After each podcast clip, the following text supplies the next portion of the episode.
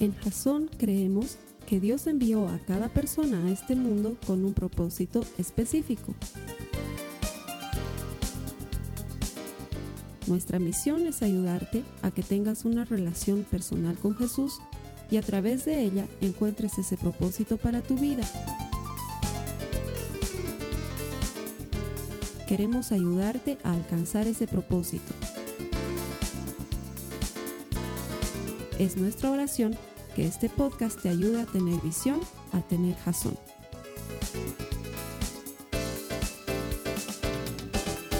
Me da gusto que te hayas conectado a nuestro servicio. Todo lo que hacemos aquí en Jason lo hacemos porque queremos ayudarte a desarrollar una relación personal con Jesús. La Biblia promete que todo el que encuentra a Dios encuentra vida. Y nosotros sabemos que esa vida está disponible para ti si tan solo te acercas a su palabra y la recibes con un corazón dispuesto. Lo que queremos hacer por ti es simplemente ayudarte a desarrollar una relación personal con Él. Estamos seguros que si tú nos das una mano, eso es muy sencillo de hacer. Gracias por conectarte todos los miércoles a Jason en línea. Y gracias a los hermanos que vienen aquí todos los domingos. Siempre lo digo y lo digo de verdad, la gente más linda viene a Jason. Eh, creo que soy una de las personas más afortunadas del mundo de poder predicar todos los domingos ante el público más selecto de la ciudad de La Paz. Es la verdad, si alguna vez estás en La Paz, visita nuestra página web y ahí vas a encontrar la dirección, cómo encontrar Jason, te vamos a recibir, te seguro que te vas a sentir como en tu casa. Estamos comenzando una nueva serie. Esta serie va a durar cinco semanas contando esta semana. Pero esta semana yo la estoy contabilizando como una semana de fundamentos, una semana en la que vamos a poner base. Porque el resto de las semanas nos va a ayudar a una cosa muy especial, a una mecánica muy especial que les voy a ir explicando conforme la prédica vaya avanzando. De lo que vamos a hablar durante toda la serie es de tener un encuentro con Jesús. Cada vez que la gente se encontraba con Jesús, algo pasaba. La Biblia nos cuenta que Jesús se encontró con muchas personas y siempre que se encontraba con ellos, algo pasaba. Jesús se encontró con los fariseos.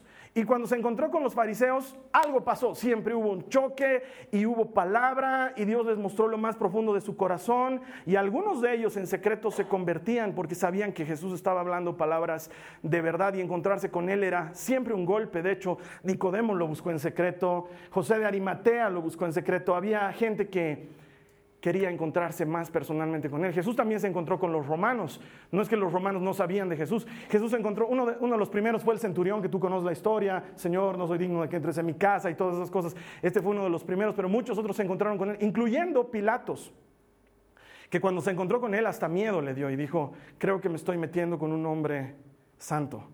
Y trató por todos los medios de librarlo de la muerte, porque encontrarse con Jesús no es poca cosa. Jesús se encontró con mucha gente durante su ministerio. Y lo que vamos a ver durante las próximas cuatro semanas y esta quinta semana es encuentros con Jesús que marcan la vida, porque hay una cosa que me gustaría que, tomes nota, y la tienes ahí en las notas de tu vida para que me ayudes a compartirla en Facebook o en Twitter. Cuando te encuentras con Jesús, tu vida cambia para siempre. Cuando te encuentras con Jesús, tu vida cambia para siempre, porque encuentras en Él todo lo que necesitas. No hay manera de que te encuentres con Jesús y tu vida no sufra un cambio. La verdad de la vida es que cada vez que te encuentras con Él, tu vida va a cambiar. Tu vida va a transformarse.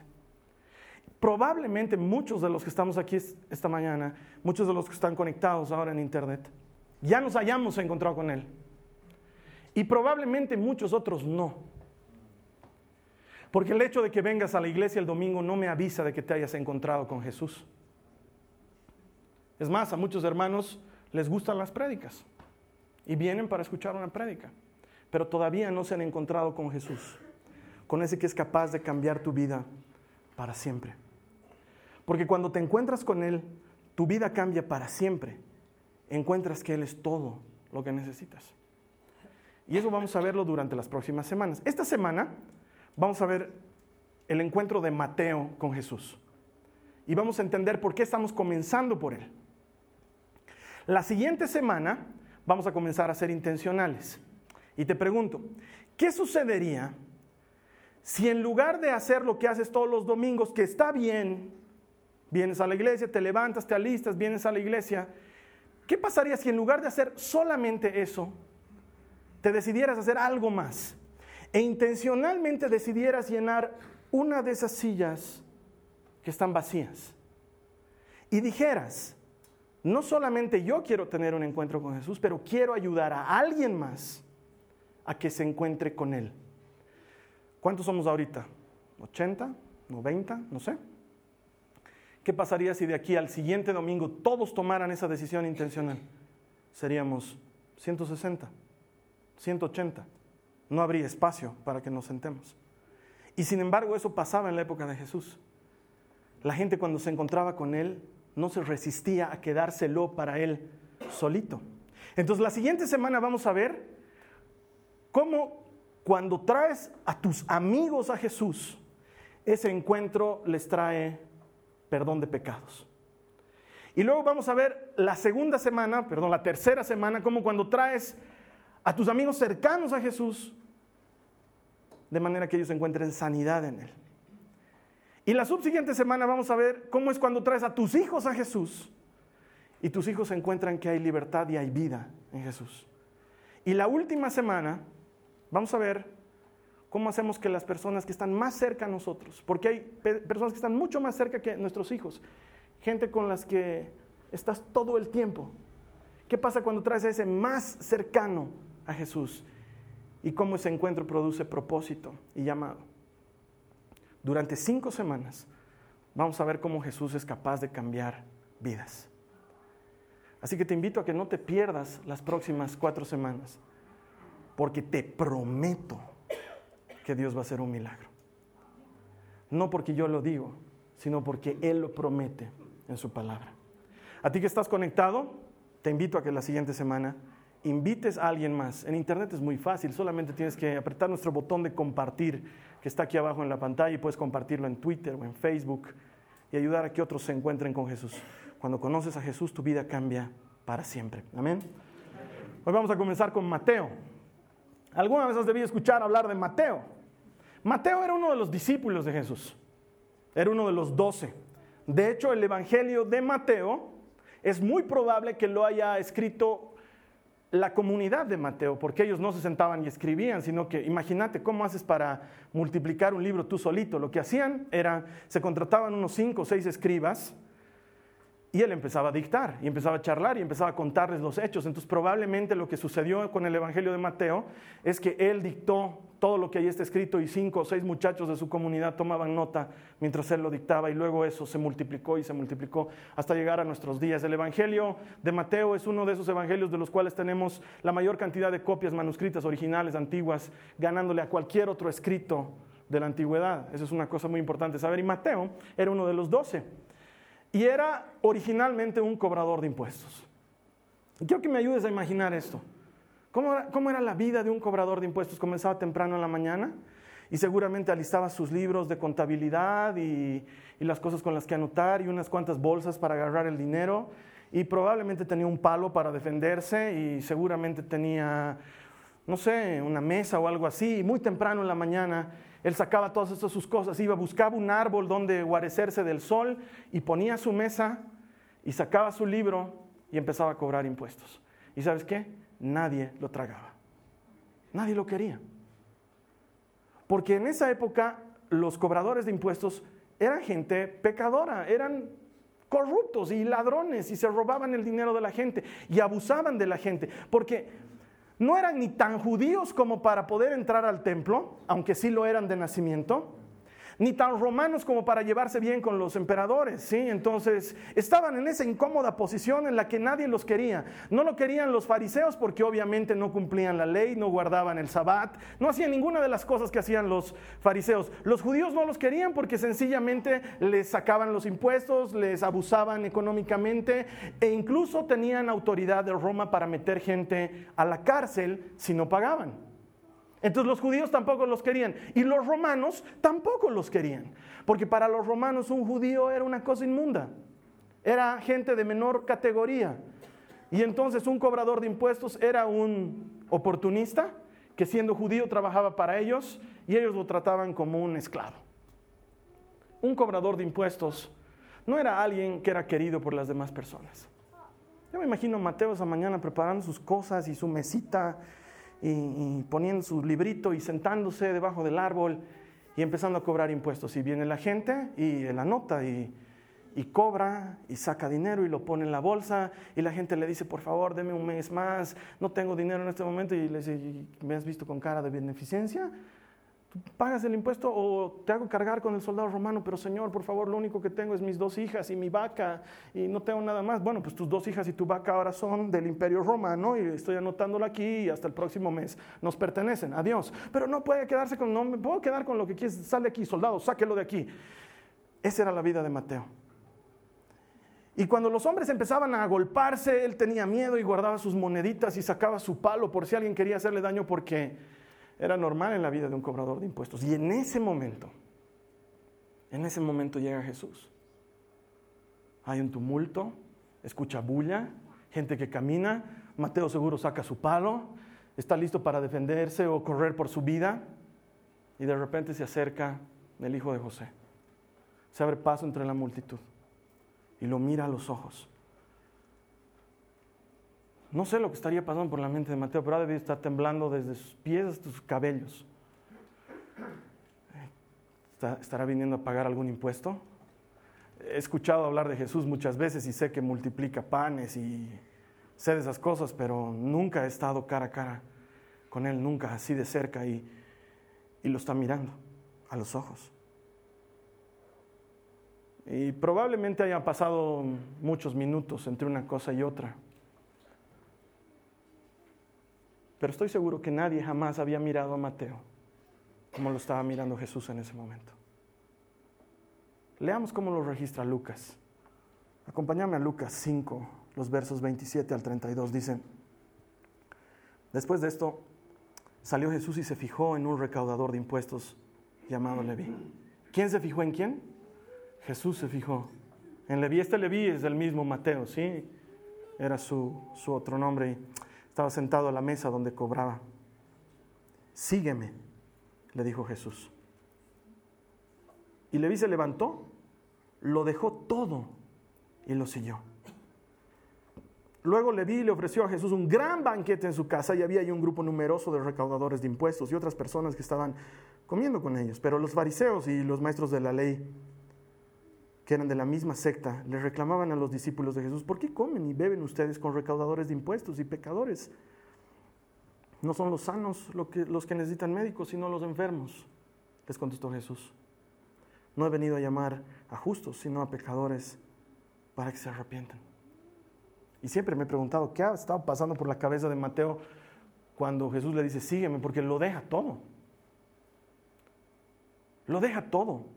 Y hay muchos encuentros con Jesús en la Biblia de gente que le dice, sí Señor, quiero ir, pero mis papitos, sí Señor, pero me he casado recién, sí Señor, pero tengo un negocio, déjame comer almuerzo y voy después. No, pero ¿qué ha pasado con Mateo? Jesús lo mira, le dice, sígueme.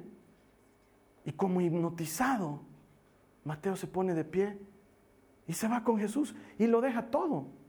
Monedas, palos, libros, todo. Porque estoy seguro que también, mientras dejaba su dinero y mientras dejaba sus libros de registro, también dejaba muchos miedos. Y también dejaba mucha soledad. Y también dejaba muchas dudas. Porque por primera vez en su vida, alguien lo había elegido. Por primera vez en su vida, alguien lo había escogido de entre una multitud.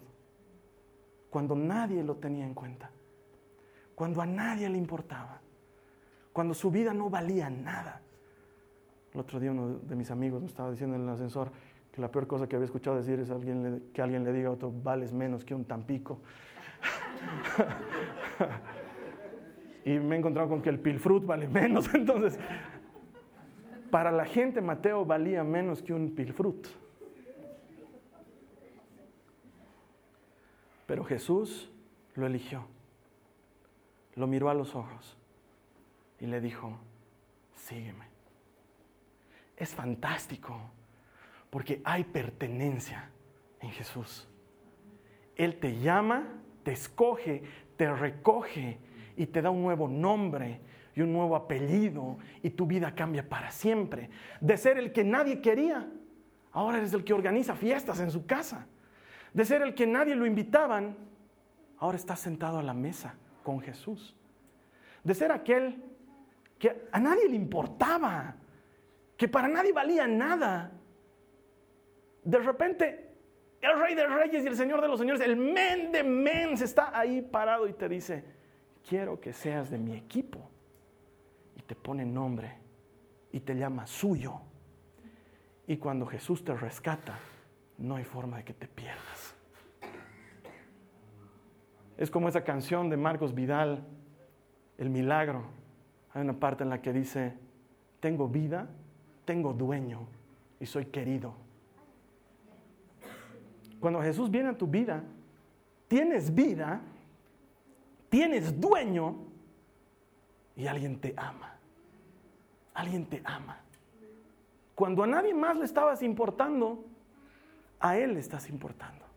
Y te ha habido pasar muchas veces que lloras y te deprimes y te entristeces por algún problema que has tenido y dices, nadie me quiere, a nadie le importo, nadie se preocupa realmente por mis problemas, nadie está en mí, no entiende mi necesidad y Jesús te sigue mirando a los ojos y te sigue diciendo, sígueme, porque a mí sí me importan tus problemas, a mí me importa tu necesidad, me importa el dolor de tu corazón, me importa el hueco que tienes ahí adentro me importa. En Jesús hay pertenencia. Mira, mira lo que dice Efesios 2:13. Pero ahora han sido unidos a Cristo Jesús. Antes estaban muy lejos de Dios, pero ahora fueron acercados por medio de la sangre de Cristo. Hay pertenencia en Jesús. Estábamos lejos, pero hemos sido hechos cercanos por la sangre de Cristo. Él sigue llamando Mateos hoy. Sigue parándose ahí en el día que menos esperas, en tu trabajo, en tu casa, en el momento que menos esperas, y te llama por tu nombre y te hace cercano. A ti que en otro tiempo estabas lejos, te hace cercano. No sé dónde estabas hace un año atrás, ponte a pensar, ¿qué estabas haciendo un domingo hace un año atrás? Dos años atrás. Yo me tengo que remontar hace 23 años. Hace 23 años Jesús se paró delante de mí y me dijo, sígueme. Y cuando te encuentras con Jesús, tu vida cambia para siempre. No hay forma de que te escapes de su amor. Es como esa película que les he contado alguna vez de Bolt. Veo películas de niños porque tengo niñas. Entonces hay una película hermosa que se llama Bolt.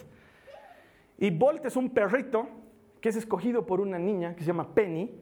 Ella lo escoge al perrito y lo vuelve suyo. Se vuelve tan suyo el perrito que el perro llega a pensar que Penny es suya. Entonces, en una de esas cosas que pasa en la película, se extravía Penny, ves un actor de Hollywood, cosas así, se, extravía uno del otro y el perro empieza a buscarla con desesperación y se encuentra con unas palomas y les dice, palomas, estoy hablando en serio, estoy muy preocupado porque mi humana se ha perdido. No es otra cosa más que su humana, se ha vuelto su propiedad. ¿Sabes qué? Cuando Jesús te rescata, tú eres de Jesús, pero Jesús es tuyo. Ya no es alguien extraño, ya no es alguien lejano, se vuelve alguien cercano. Hemos sido hechos cercanos por la sangre de Cristo. Él nos hace suyos y Él se vuelve tuyo. Es tu pertenencia, tu herencia, tu porción, dice la Biblia. ¿Qué puedo esperar? dice el salmista. Solo tú, Señor, eres mi herencia y mi porción. Eres lo que me toca. Y si te das cuenta, no te toca poca cosa te toca lo más grande que existe. Hay pertenencia en Jesús. Mateo era rechazado por, por todos. Pero cuando se encuentra con Jesús, su vida cambia para siempre, porque de que nadie lo quiera pasa a ser amado.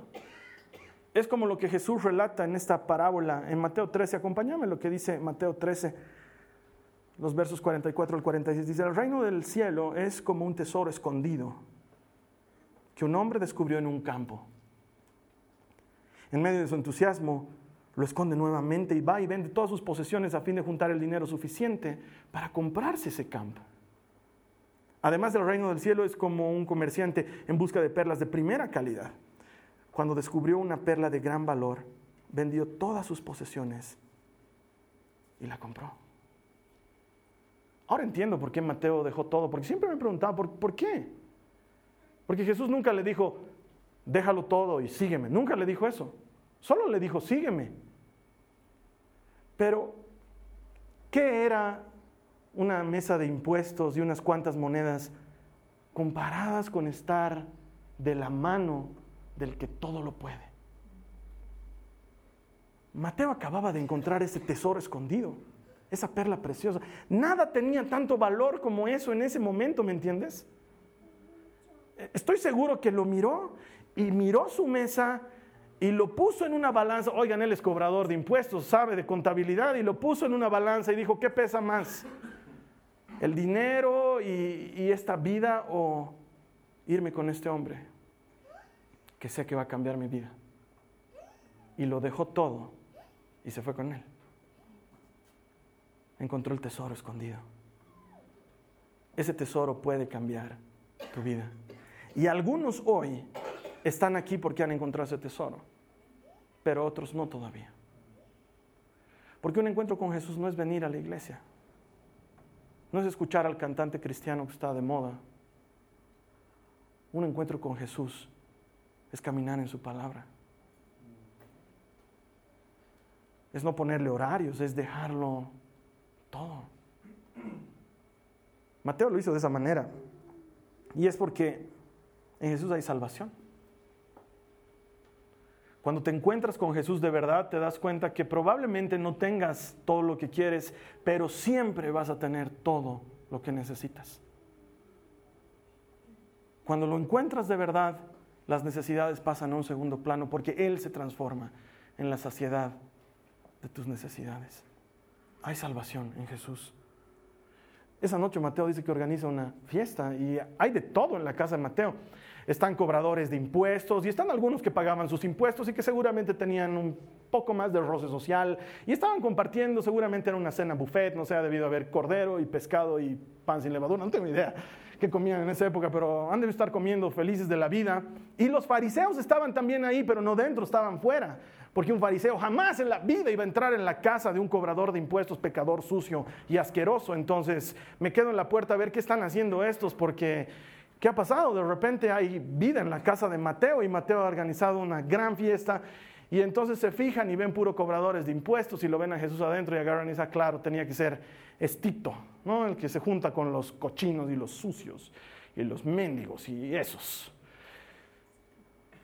Y sin embargo, Mateo no está desesperado por la aprobación de nadie más. ¿Te das cuenta que ha conseguido al invitado de lujo? El único que importaba ahora está en su casa. Y Me hace recuerdo a la historia de Saqueo. Es prácticamente la misma historia. Saqueo es el peticito que cobraba impuestos. La gran diferencia probablemente entre Saqueo y Mateo no estaba tanto en la estatura como en lo ladrón que era Saqueo. Saqueo sí que era un ladrón. Tanto que se dio el lujo de decirle a Jesús, Señor Jesús, si alguna vez alguien le ha robado, le voy a devolver cuatro veces lo que le he robado. ¿Te das cuenta cuánto ha podido robar para devolver cuatro veces? O sea, el hombre era un potentado. Si en esa época hubiera habido, no sé, pues auto, seguramente hubiera estado en una vagoneta Porsche, digamos. No sé, el tipo tenía plata, andaba en burro último modelo. Es verdad, o sea, lo que la plata compraba, él lo tenía porque era un hombre muy ladrón. Pero Jesús lo eligió para cenar esa noche en su casa. Y cuando te encuentras con Jesús, tu vida cambia para siempre. Y Saqueo hace lo mismo, echa la gran fiesta. Mateo invita a sus amigos y en la alegría agarra y le dice Jesús, quiero devolver lo que he robado y no voy a volver a robar nunca más. Y Jesús se alegra y les dice, ¿saben qué? Él también es hijo de Abraham. Mientras que los fariseos están allá afuera diciendo no cumple la ley, no va al templo y no guarda el sábado, este hombre se ha encontrado conmigo. Y cuando te encuentras con Jesús, tu vida cambia para siempre. Mira cómo lo registra Lucas. Dice en el capítulo 19, en el verso 10, pues el Hijo del Hombre vino a buscar y a salvar a los que están perdidos. Me encanta porque Jesús busca y Jesús salva. Me encanta porque hay esperanza. Hay esperanza para ti, hay esperanza para tu familia, hay esperanza para tus hijos, hay esperanza para tus amigos, hay esperanza porque Jesús vino a buscar y a salvar lo que se había perdido.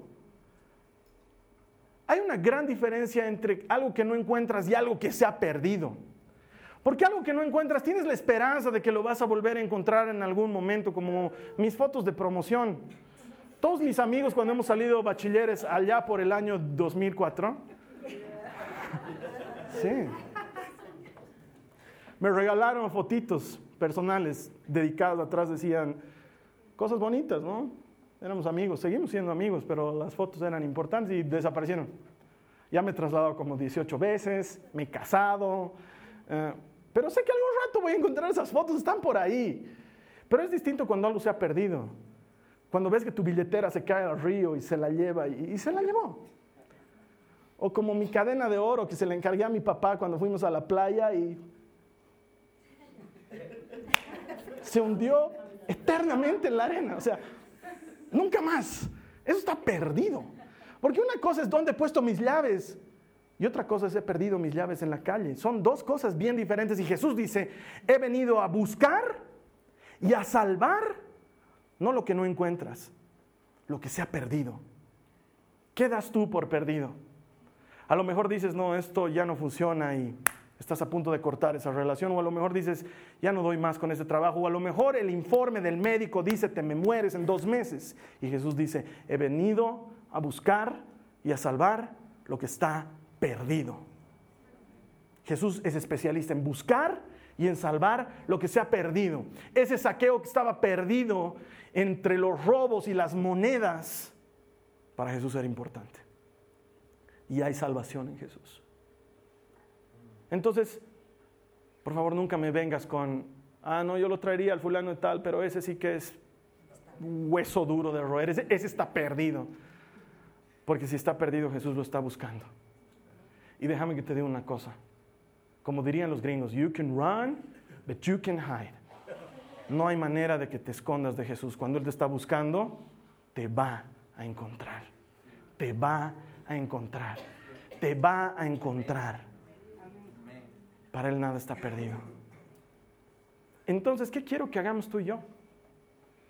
Quiero que hagamos la gran Mateo. Él hizo una fiesta. El verso 29 dice claramente que hizo una gran cena. ¿Por qué?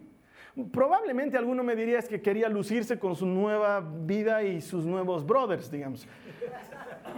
Es una gran posibilidad, después de no haber tenido amigos nunca, a que puedas hacer una fiesta, o sea, es una gran probabilidad. Pero yo estoy seguro que la razón por la que Mateo hizo esa gran cena es porque él sabía que habían otros tan perdidos como él.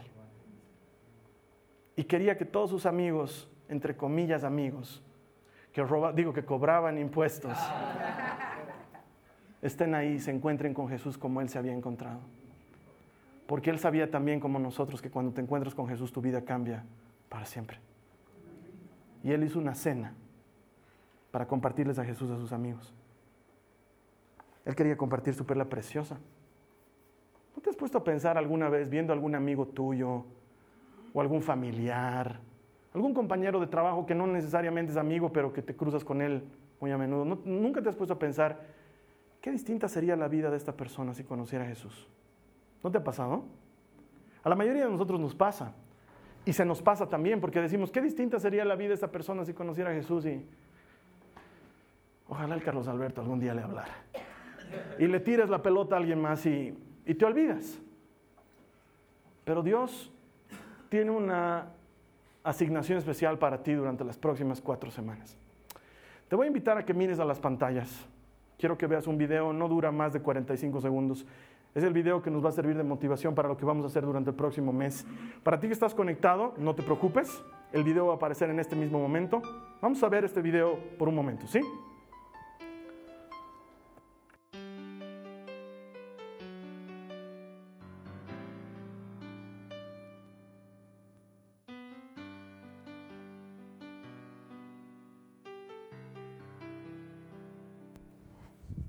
¿Te has dado cuenta que hay una silla vacía cerca tuyo? Y podía estar sentado ahí alguien más. Tal vez tu mejor amigo. O tal vez tu peor enemigo. Y tal vez no sería tu peor enemigo si estuviera sentado en esa silla. Y llenar esa silla no es mi responsabilidad. Te estoy pasando la responsabilidad hoy a ti durante las próximas cuatro semanas voy a dar mi vida, mi alma y mi corazón para que cada palabra que se hable en esta iglesia ayuda a que la gente se encuentre con Jesús. Pero necesito que tú me ayudes a dar tu vida, tu alma y tu corazón para traer una persona. No te pido que traigas cuatro, no te pido que traigas a tu grupo de amigos, te pido que elijas una persona. Una persona y te encargues de que venga durante cuatro semanas. Usualmente le pido a la gente que me regale ocho semanas, pero esta vez lo vamos a hacer en cuatro. Y le vamos a ayudar a otra persona a encontrarse con Jesús. Y le vamos a hablar de que hay perdón en Jesús. Y le vamos a hablar de que hay salud en Jesús. Y le vamos a hablar de que hay vida en Jesús. Y que cuando tienes todo eso vives a propósito. Y tienes un llamado. Durante cuatro semanas. Para mí en este momento sería muy sencillo decir, levanten la mano los que se van a comprometer y sacarles una foto con mi celular como suelo hacer. Pero quiero que hagas un compromiso con Jesús. En cuatro semanas deberíamos duplicarnos en tamaño. ¿Por qué? Porque con desesperación tenemos que ayudar a otras personas. Hay otra gente que necesita de Jesús. Hay otra gente que el domingo no escucha esto que tú escuchas cada domingo. Hay otra gente que como Mateo antes de Jesús se siguen sintiendo rechazados, desplazados, sin importancia, sin nadie que los ame, sin dueño, sin nombre. Y mucha de esa gente se cruza contigo todos los días. No necesitas ser un desgraciado infeliz, enfermo, que le esté saliendo un tumor por el ojo. Hay mucha gente, la mayoría de ellos, que esboza una sonrisa y le pone la mejor cara a la vida, pero por dentro están destrozados. Hay gente que puede estar muy bien por dentro y por fuera y tenerlo todo. Y lo único que les falta es esa cherry sobre la torta que hagan que digan me siento completo. Porque el Evangelio no es solamente para el desgraciado, pero es para aquel que lo reconoce que lo necesita. Necesito saber que cuento con una iglesia que se va a comprometer a que en las próximas cuatro semanas, juntos, vamos a experimentar cómo Dios hace un milagro en alguien que tú conoces. De eso se trata el encuentro. Quiero que lo hagamos. Sé que podemos hacerlo. Y mucha gente me dice, Carlos Alberto, eres un loco. Sí, soy, les he dicho, estoy loco, loco. Nunca les he dicho lo contrario. Nunca he negado demencia.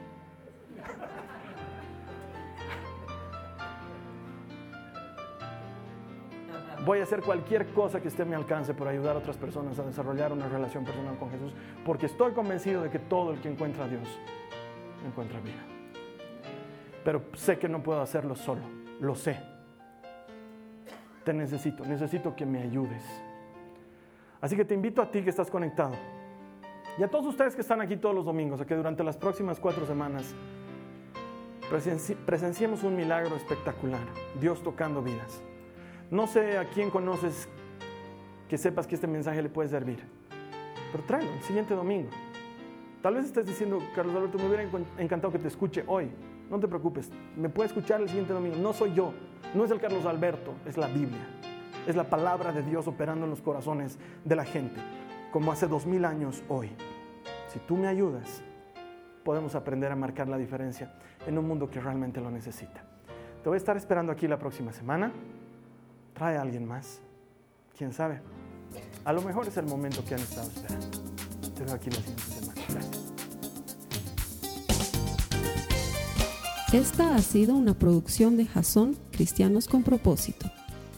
Para mayor información sobre nuestra iglesia o sobre el propósito de Dios para tu vida, visita nuestro sitio web www.jason.info. Allí encontrarás muchos recursos para animarte en tu relación con Dios, enseñanzas, nuestro blog, prédicas y mucho más.